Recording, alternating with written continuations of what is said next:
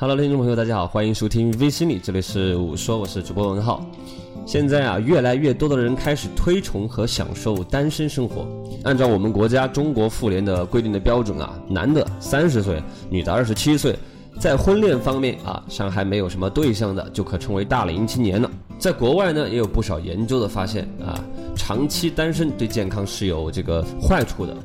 新西兰就发现，单身生活就好比抽烟，可以引起一系列的疾病啊，甚至是癌症、心脏病发作及死亡风险呢，比已婚人士高出百分之五十。长期单身呢，让人的社交能力退化，性情孤僻啊，容易患上这个抑郁症。老了呢，更容易痴呆。相反呢，有幸福婚姻的人呢，身体更加的健康。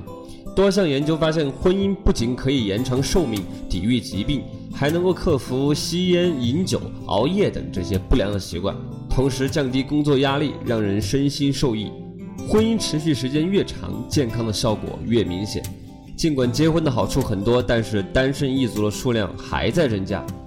有人选择单身是因为害怕婚姻持久不了，担心对方有外遇，对婚姻望而生畏；有人呢，则是无奈之举啊。如今物质在婚姻选择中占决定性地位。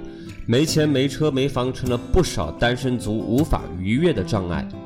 还有人信奉不婚主义，不愿意让自由被束缚啊，或者过分追求完美。女的希望男的事业有成啊，又不能够太忙；男的呢，希望女的能够当个贤妻良母啊，挣钱不能比自己少。因此呢，对要求高的单身族应该放低自己的身段，要知道人无完人，先发现自己的缺点，才能够看到别人的闪光之处。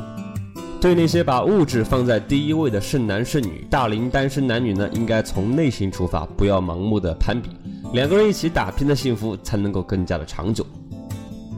好了，今天节目就到这儿，这里是我说我是主播文浩，我们下期再见。